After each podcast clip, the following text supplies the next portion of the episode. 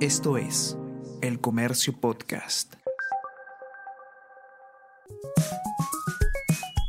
Estás escuchando Easy Byte.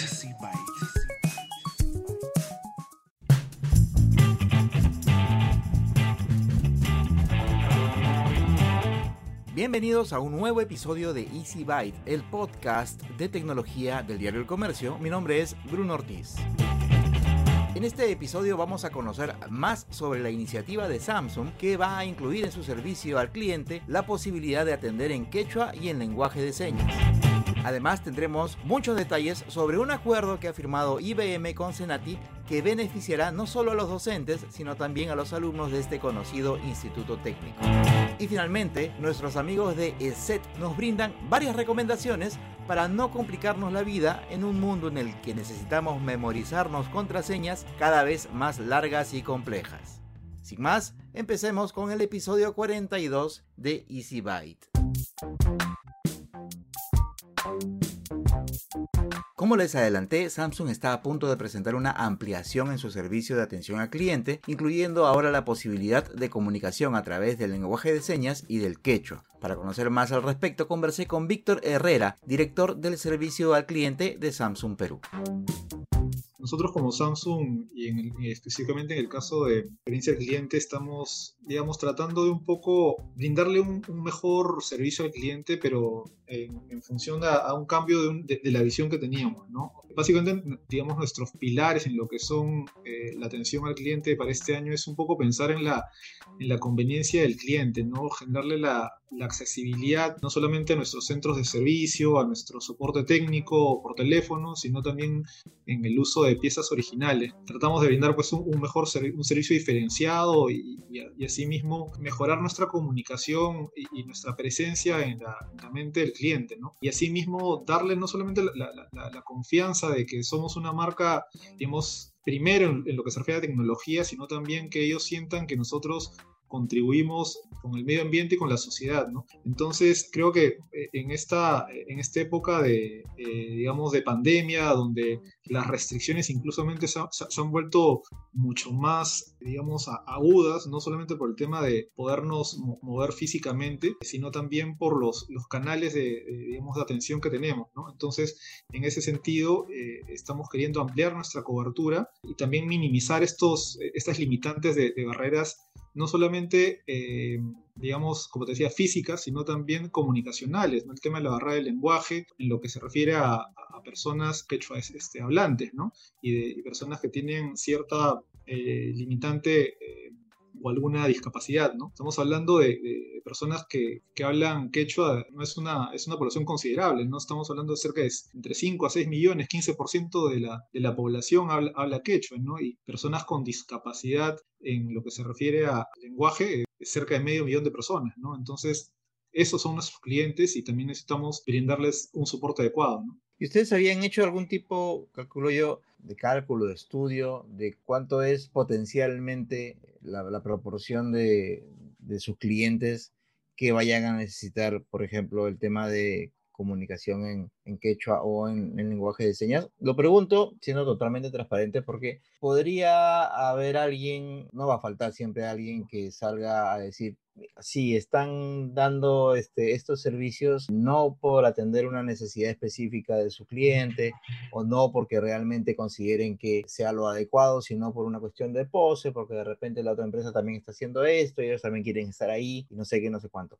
¿Hay, hay algo, algún dato, alguna cifra, algo que, o algo en particular que los haya ustedes este, hecho tomar esta decisión? Porque de todas maneras este, si bien decidirse a brindar atención a, eh, clientes en, quechua o clientes que requieran comunicarse en lenguaje de señas, de todas maneras es, digamos, algún tipo de inversión también para ustedes porque van a requerir o contratar personal que sepa hablar en quechua y, o en lenguaje de señas o entrenarlos en todo caso. ¿Cómo, ha sido el este proceso en el caso de ustedes? Mira, eh, en realidad vamos a ser la, primera subsidiaria de Samsung eh, y, eh, la primera de tecnología acá en, Perú que va a implementar este servicio para las personas que hablan quechua. Yo creo que va, también acompañado por el tema de, nuestro crecimiento en, nuestras ventas, ¿no? O sea, estamos enfocando nuestra estrategia a lo que es también crecer en provincias, ¿no? Y, el crecimiento en provincias implica también darle esa, ese soporte a nuestros clientes, ¿no? Mensualmente nosotros recibimos cerca de 25.000 llamadas en promedio y nosotros estamos estimando eh, a recibir eh, alrededor entre 500 a 1.000 llamadas mensuales que serían para eh, personal de, de este, con este tipo de, de, de limitantes, ¿no? Van a, hacer el anuncio formal de estos servicios en, esta semana, más o menos, para saber este, cómo tienen planificado hacerlo, en cuántos, en cuántos locales, o en qué locales, o en qué ciudades el soporte está disponible para todos los clientes que nos llamen al 0800, que marquen nuestra, la opción número 2. Ahí van a poder tener el soporte en quechua. Es, es el mismo soporte que, que brindamos a, digamos, a, nuestros clientes. La diferencia es el idioma, nada más. O sea, el, cliente va a poder tener información de, de, sus productos. Si es que necesita saber acerca de las características del producto, también va a poder recibir la información por ahí. También, eh, si el cliente necesita tener un soporte técnico, eh, nosotros podemos hacer el remoteo desde el celular o desde el televisor y dar, identificar el problema y darle un, soporte a través de, la llamada para que no tenga necesidad pues de transportarse al, centro de servicio. Y aparte va a poder tener acceso a todo lo que son digamos nuestra plataforma de atención no es el, soporte digital. En el caso específicamente del lenguaje de señas clientes son direccionados a nuestra website ingresan a la website y ahí va a aparecer un banner donde el, el cliente va a poder loguearse y va a poder efectuar una videoconferencia con nuestro asesor y, recibir, y recibir el mismo soporte, solamente que a través de una comunicación este, por videoconferencia. ¿Ustedes tienen algún tipo de, eh, o sea, planteado algún tipo de, meta, algún tipo de objetivo a partir de esto? Definitivamente, como te, comentaba, nosotros somos este, un soporte a, las ventas y esto va a implicar, digamos, poder atender a, ese, este, a, esa población que va a adquirir un un equipo y, bueno, habla, como te mencioné, quechua o en todo caso usa lenguaje de señas. Eh, nosotros estamos tratando de, que este servicio sea transversal para, para, todos nuestros, para todos nuestros clientes y esto forma más parte de, como te digo, todo el esfuerzo que estamos tratando de, de realizar por acercarnos a nuestros clientes. ¿no? Eh, como te mencionaba, durante este, los últimos años estamos tratando de mejorar nuestra presencia, eh, que estar en el top of mind del cliente, ¿no? Gracias a, digamos, a, las actividades que hemos estado realizando en los, en los últimos años. Eh, incluso hemos sido acreedores a un par de premios el año pasado en lo que se refiere al manejo de nuestros, de nuestros clientes críticos y de reclamos por Indecopy en el concurso Primero los Clientes. También hemos eh, recibido otra, otro premio en lo que se refiere a experiencia en clientes. Somos, hemos salido primeros en lo que es la, en la industria tecnológica, en lo que es atención al cliente, con ISO. ISO es una consultora especializada en, en atención al cliente española y nos ha otorgado pues esta este reconocimiento, ¿no? Esto sirve también, forma parte más de, nuestro compromiso que tenemos por brindar a los clientes una, mejor, una mejor atención, ¿no? Y esta actividad es otra, otra forma más de demostrar al cliente que estamos con ellos eh, para soportarlos y darle todo el apoyo necesario con cualquier tipo de pregunta o consulta que tengan sobre sus productos. Ok, y en este segmento de Easy Byte vamos a conversar sobre una alianza que se ha anunciado hace muy poquito y que en realidad eh, se, se, perfila como, como una opción bastante interesante, sobre todo para quienes están interesados en carreras vinculadas con la tecnología. Por eso vamos a conversar con Narciso Aldema, gerente de la comunidad técnica de IBM para Perú, Ecuador y Bolivia, y con Carlos Hernández, que es gerente de desarrollo de, eh, de Senati. Entonces, como ustedes ya se imaginarán, esta alianza es entre IBM y Senati y vamos a ver en detalle de qué se trata. Buenas, ¿cómo están? Muchas gracias por haber aceptado la invitación a los dos. Gracias, Bruno. Un gusto estar aquí. Muchísimas gracias. Ustedes me dicen, no sé con cuál, cuál de los dos quisiera empezar para que me cuente un poquito más el detalle en qué consiste este este acercamiento que ha habido entre las dos instituciones. Bueno, Bruno, déjame darte el marco de lo que significa para nosotros este convenio. Este es un marco de cooperación interinstitucional que hemos firmado entre las dos empresas que tiene como objetivo principal la transferencia de conocimiento e intercambio tecnológico, metodológico e inclusive pedagógico entre IBM y Senati, lo cual nos facilita y nos ayuda a fortalecer las diferentes competencias de claramente el alumnado de Senati y como tal mejora la competitividad de todo este grupo de, chicos que estudian hoy día en Senati que estudiarán. El objetivo claramente es posicionarnos juntos como líderes en el frente de la tecnología. Mira, lo que quería comentarte es que efectivamente desde la orientación que hay en el Senati, la alianza con las empresas es un tema puntal, es un tema clave. Más aún cuando son unas empresas globales que representan tanto la tecnología que es de tanta utilidad para los jóvenes ahora. Normalmente el Senati orienta sus carreras desde la lógica de las empresas. Ahí donde hay una necesidad de las empresas, el Senati cubre esa necesidad ofertando carreras, ofertando capacitación. Esta es una oportunidad excelente con IBM como empresa global porque a través de sus contenidos mejoramos las currículas, ampliamos carreras, impulsamos nuevas carreras para que jóvenes que tengan esta vocación por las tecnologías de la información se vean beneficiados. Es una alianza win-win. Justamente, bueno, ya se sabe el historial que tiene Senati con respecto a la formación de jóvenes en carreras técnicas que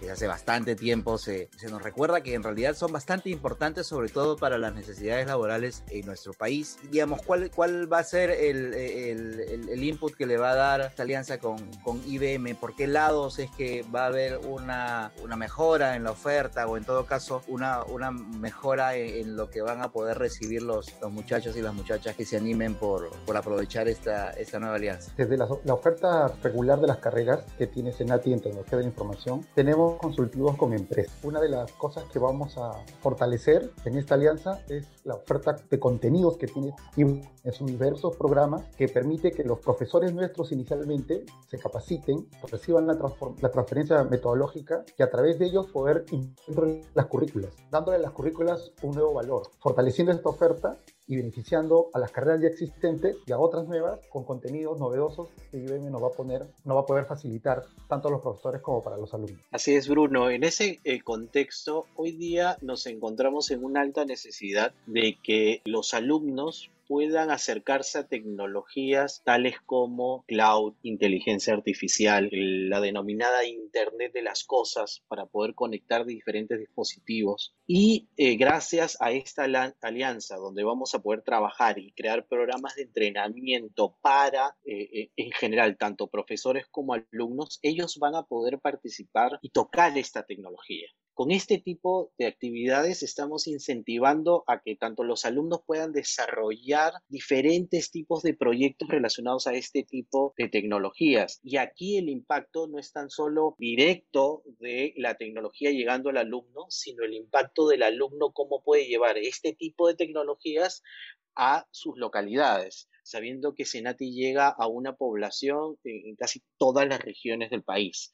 Entonces, por ello, Creemos que estas tecnologías más que nunca nos van a ayudar hoy día a poder generar innovación en, eh, en general en el territorio, en el territorio peruano. Estaba leyendo algunos de los datos que me habían adelantado y por aquí ponían que esta colaboración iba a beneficiar a más de 12.000 alumnos en todas las regiones del país. ¿Eso es así entonces? El número de estudiantes que tenemos hoy a nivel de las carreras de tecnología de la información es aproximadamente 12.000 personas, ¿no? En una red tan amplia que cubre todo el país. Pero acá hay un elemento más importante. La, oferta que el Senati tiene está vinculada a las necesidades de las empresas. Es decir, las empresas también hacen mucho la tecnología, en este caso BIM, que va a generar una relación positiva entre lo que el alumno tiene como oferta y lo que las empresas necesitan. Por lo tanto, la posibilidad de empleabilidad del joven que estudia en Senati, en estas carreras que tienen el, el apoyo de empresas globales como IBM, se vuelve mucho más importante porque tiene la tecnología que la empresa requiere o la empresa necesita o que la empresa está utilizando. Entonces e, es muy, muy importante este tipo de alianzas porque mejora la empleabilidad de los jóvenes, en este caso de 12.000 que están en tecnología de información. Esta, alianza, esta colaboración que van a tener ustedes, ¿ya se ha hecho efectiva? ¿Desde cuándo va a empezar a, a funcionar? ¿Cómo, ¿Cómo está ese tema? Es, e, esta alianza es a partir de este año, se, se firmó a principios de año y hemos estado coordinando para realizar diferentes tipos de actividades. De hecho, empezando claramente con el entrenamiento a los instructores. Eh, estamos planeando realizar entre dos y tres eh, talleres importantes que integran como les decía, capacitación en inteligencia artificial, nube, Internet de las Cosas, y de ahí vamos a ir generando diferentes charlas de todos los diferentes frentes tecnológicos que estamos cubriendo, tanto el alumnado en general como para los profesores. Así que ya estamos en, en fase de ejecución de este tipo de actividades. Esperamos que en el transcurso de año vayamos realizando cada vez más y integrando nuevas tecnologías. Aún más, con, ahora con esta nueva orientación las plataformas tecnológicas y gracias a que IBM tiene todo en nube, la posibilidad de capacitar y transferir tecnológicamente a nuestros profesores se vuelve una oportunidad inviable. inviable. ¿Por qué? Porque podemos tener más profesores conectándose a la red y a la plataforma de IBM, calificar y capacitarse. Entonces, la, la cobertura, eh, a pesar de la pandemia y a pesar de la situación, es de beneficio. No sé si tienen alguna algún comentario final o algún llamado final que quisieran hacer. Si eres un joven que le gusta la tecnología y que quiere formar parte de, la gran legión de senatinos, bienvenido. ¿no? Senati tiene una red nacional e internacional de socios que le permite estar siempre a la vanguardia tecnológica, como es el caso de esta alianza con IBM. Bienvenidos todos. Y desde el punto de vista de lo que hoy día es necesario para el país y en general, cuando nosotros como empresas como IBM vemos este tipo de, de, alianzas, vemos que en general tenemos una oportunidad gigante para transformar para elevar la competitividad, el, el, alumnado de los chicos que quieren hacer cosas distintas. Entonces, este es un tipo de oportunidad que tienen ustedes, no solamente de llegar a la tecnología como tal, sino también de retarse a hacer cosas distintas. En esta oportunidad, en esta alianza, van a poder ver cosas que realmente no van a poder ver en otro contexto y eh, los invitamos a que participen de, de todo esto. Realmente tienen una oportunidad gigante de tocar todas estas cosas nuevas y novedosas que hoy día la tecnología está ofreciendo.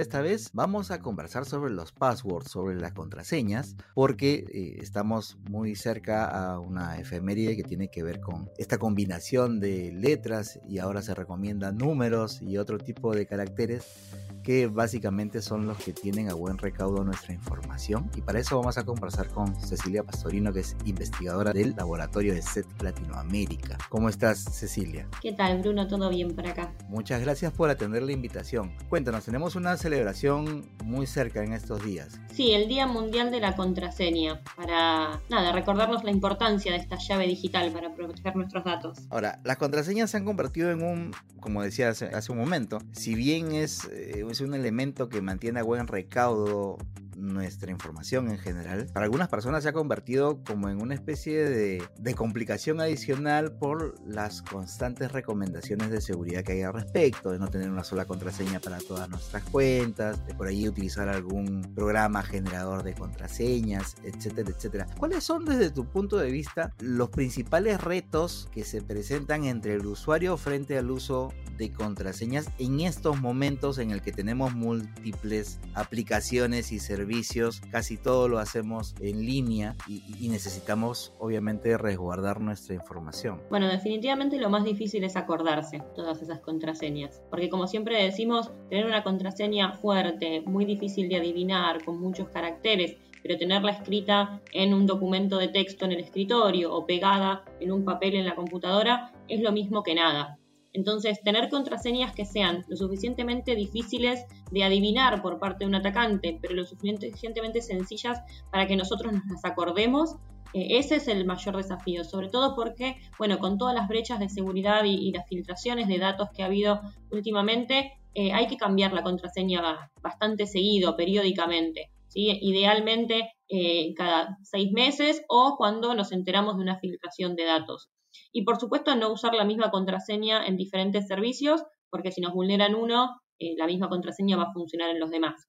Entonces creo que ese desafío de tener tantas contraseñas y contraseñas complejas y poder acordárnoslas y, o poder almacenarlas de manera segura es hoy uno de los mayores complicaciones y, y, problemas que trae el uso de contraseñas. Alguna vez alguien me hizo el símil de que deberíamos considerar nuestras contraseñas como nuestra ropa interior, ¿no? O sea, cambiarlas con bastante con, con, con, bastante, con bastante frecuencia. Bueno, y no falta razón, por supuesto. Bueno, yo hago la comparación con el cepillo de dientes. Bueno. yo hago la comparación con el cepillo de dientes, ¿no? Que es un poco, bueno, más, se ajusta más a los niños también, que son muchas veces los chicos, los niños son los quienes más comparten las contraseñas. Y, y, ahí empieza el problema de que se la presté a un amigo, que se la di a tal, que si así yo no me la olvido. Y bueno, después cualquiera puede ingresar porque esa contraseña eh, ya se pierde, la tienen muchas personas. Entonces, eso, pensar las contraseñas como un cepillo de dientes. ¿no? No se comparte, es mío solo y cada tanto hay que cambiarlo. E incluso con, con los adolescentes que, que, que hasta también tienen, creería yo, hasta muchas más cuentas en distintos servicios. O sea, aquí, digamos, este, no sé cómo, cómo sucederá en otras partes del mundo, donde tú estás, por ejemplo. Aquí, este, entre los muchachitos, entre los chicos de colegio, menciona mucho que, por ejemplo, tienen el Instagram y además tienen el Finstagram, que así es como le, que le llaman, que es como que el Instagram de, de, finta, como le decimos aquí, que es como que el de mentiras. Este, un, un Instagram para, para en donde está mi familia, mis contactos y como que el formal y luego el, el que uso para hacer mis cosas, ¿no? Entonces eso hace que incluso tengas, tengan estos chicos hasta el doble o el triple de servicios y obviamente más expuestos a, un problema de contraseñas estén. Tú mencionabas hace un momentito también un tema importante que es estar pendientes de cuando se informe sobre vulneración de base de datos, de servicios en donde han robado las contraseñas, etcétera, etcétera, que lamentablemente cada vez son noticias más frecuentes. Pero incluso me parece que hace poco también se supo de uno de estos servicios que justamente te ayuda a crear contraseñas robustas, que también había sido vulnerado, me parece. ¿Cómo podemos reaccionar ante esta situación que se supone que es un servicio que debería ayudarnos a, mantener nuestra, nuestra información segura, que también está expuesto a este tipo de, de problemas? Bueno, como cualquier software de seguridad que estemos usando, eh, no deja de ser una aplicación, no deja de ser un software y puede tener también una falla de seguridad o puede ser vulnerado como cualquier otro sistema.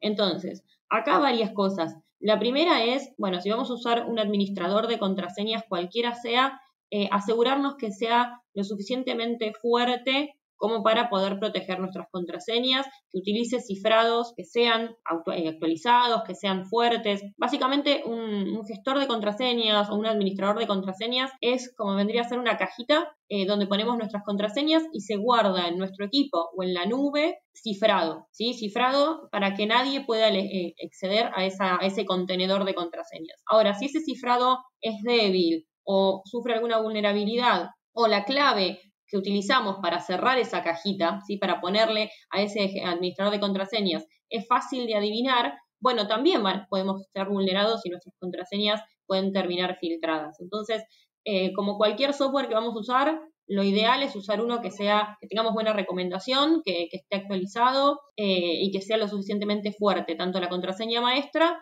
como el cifrado que, utiliza ese administrador. Y entender que no estamos exentos a las filtraciones de datos ni por parte de terceros de servicios, como bien decías recién, hace a principio de mes o al principio del mes pasado eh, una filtración muy grande de Facebook, donde se filtraron más de 500 millones de cuentas, que es un montón, y todo el tiempo se están filtrando cuentas y algo acá que es importante entender es que cuando se filtra una contraseña, no es que se filtra mi contraseña en texto plano, ¿sí? No es que, no sé, alguien vulnera mi administrador de contraseñas o alguien vulnera la base de datos de Facebook y obtiene mi contraseña en texto plano. No. Lo que obtienen es lo que se llama un hash, que es una forma de la contraseña cifrada, ¿sí? Entonces, eh, lo que obtiene el atacante es algo ilegible pero puede aplicar técnicas de fuerza bruta, es decir, empezar a probar con distintas combinaciones sobre ese archivo de contraseñas obtenidas hasta dar con la que coincide con el cifrado que, robó el atacante. Entonces, esos ataques de fuerza bruta que consisten en probar y probar y probar combinaciones hasta dar con la que es, cuanto más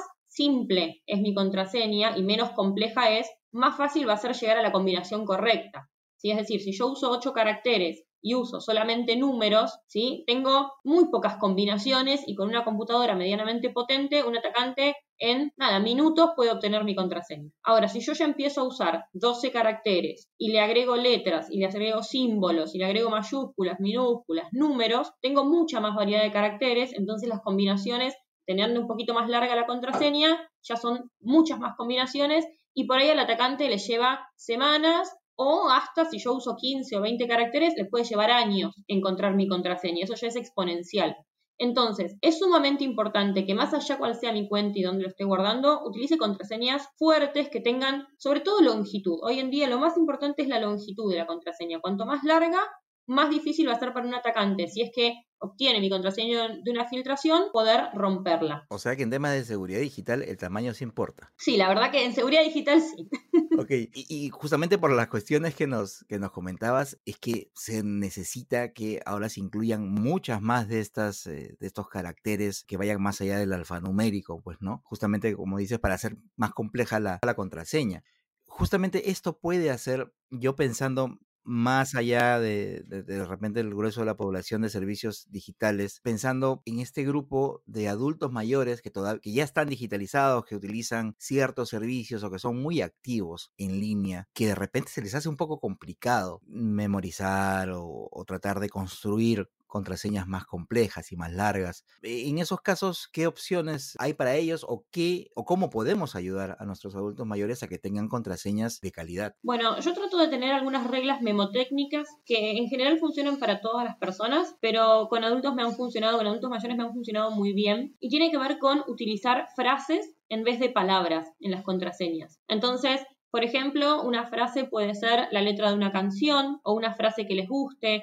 pero que por lo menos contenga cuatro o cinco palabras, ¿sí? Eh, no sé, podemos decir, por ejemplo, eh, me gusta un día soleado, ¿sí? Y por ahí tener, separar las palabras, por ejemplo, con un punto. Entonces, de esa manera ya tengo longitud y tengo un carácter especial que es el punto. Y si quiero, le agrego, no sé, la primera letra mayúscula de cada palabra. Entonces, con esas pequeñas reglas memotécnicas, a diferencia de tener que acordarse una palabra, lo único que se acuerdan es una frase, puede ser una letra de una canción, ¿sí? O puede ser alguna otra frase que, les resulte fácil de acordarse, pero sí no tratar, o sea, no utilizar información de su vida, o sea, no utilizar su nombre, el nombre de sus hijos, de sus nietos, el nombre de su mascota, el cuadro de fútbol, porque esa información es relativamente fácil de obtener más que nada hoy en las redes sociales. Entonces es preferible que busquen la letra de una canción o que busquen, yo le digo para los hinchas de fútbol, por ejemplo, que pongan el canto de la cancha, ¿no? De cuando van a un partido de fútbol a alentar a su equipo, bueno, qué cantan, qué gritan en la cancha, o algo así, pero que sean varias palabras concatenadas y combinadas. Y en lo posible tener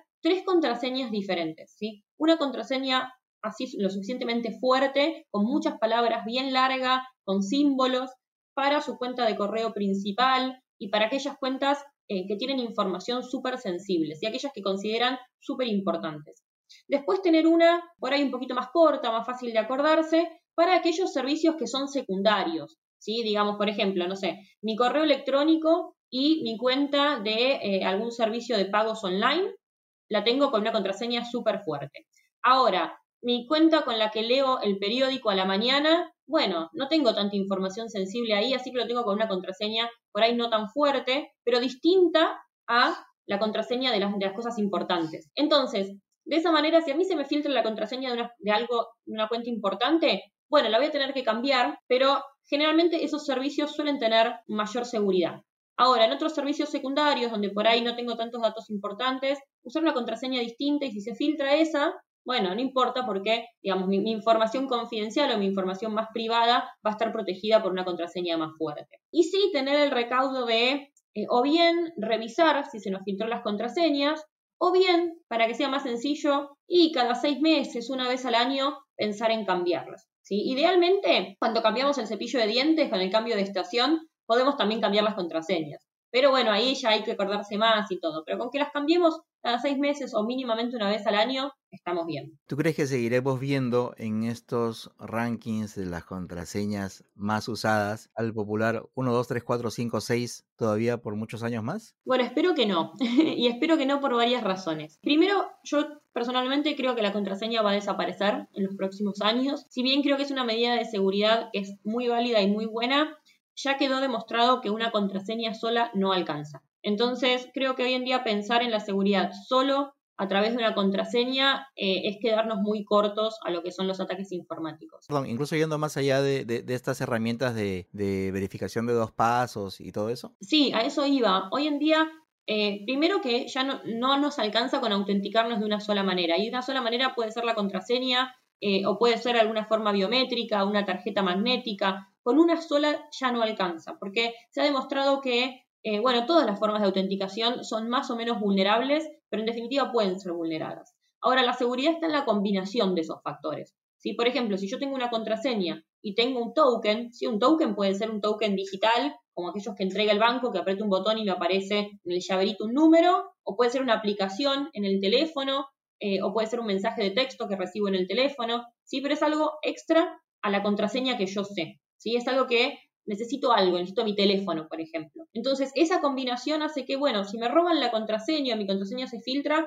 el atacante va a tener que tener acceso a mi teléfono. Ya conseguir eso es mucho más difícil. O, bueno, si se me filtra la aplicación o, se, o pierdo el token, bueno, tengo la contraseña y, y, de alguna manera hasta que yo recupere el token está protegiendo la contraseña. O sea, hoy en día es necesaria la combinación de factores de autenticación, no alcanza con uno solo. Entonces, esto hace que la contraseña se vuelva simplemente un factor más de autenticación dentro de un montón, que pueden ser, por ejemplo, datos biométricos, ¿sí? desde reconocimiento facial, reconocimiento de voz, huellas digitales, puede ser también estos tokens físicos o tokens digitales en el teléfono, ¿sí? algo que yo tengo que tener físicamente, una tarjeta magnética, un pendrive. Todos estos factores combinados es donde van a hacer que realmente el acceso sea robusto. Por eso, lo que yo creo es que la contraseña simplemente va a pasar a ser una forma más de autenticarse, pero no va a ser la única, no va a ser sola y va a estar muy acompañada por otros factores de autenticación. Y también, de hecho, cada vez se ve más las autenticaciones centralizadas, es decir, cada vez hay más servicios donde yo me puedo loguear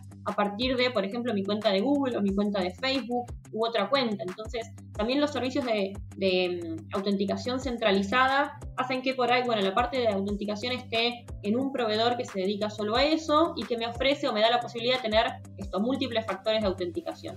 ¿Sí? Mi correo electrónico con mi contraseña, con un código que me llega al teléfono y todo eso hace que, bueno, yo me puedo autenticar en varios servicios y no me tenga que acordar una contraseña para cada servicio o me tenga que hacer un login o, un, tener un código para cada servicio, sino que lo puedo hacer en la autenticación una sola vez y a partir de ahí acceder a todos mis servicios yo creo que se está buscando la forma de facilitarle un poco la vida a los usuarios que tienen un montón de contraseñas perdidas por ahí. Pero bueno, como todo, va a llevar unos años hasta que, hasta que se termine de acomodar. Para terminar, ahora sí, Cecilia, cuéntanos en dónde podemos encontrar más información de no solamente alertas de seguridad, sino también incluso la, la información que ustedes desde el laboratorio de SET van encontrando y van compartiendo con la gente. Bueno, nosotros tenemos nuestro portal que es welivesecurity.com barra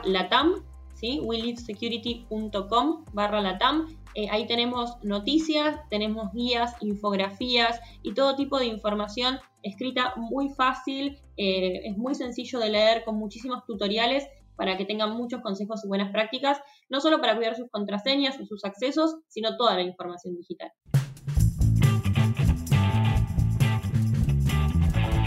Antes de despedirme, te invito a escuchar Mentes Peruanas, el podcast que aparece todos los martes, para que conozcas un poco más a la persona que está detrás del investigador o científico peruano que destaca por su trabajo.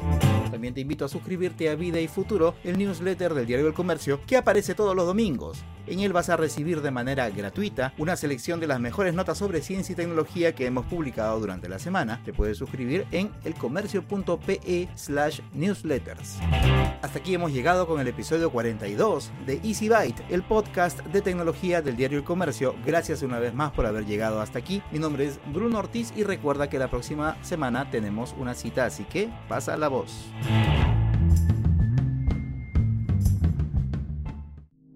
Esto fue El Comercio Podcast.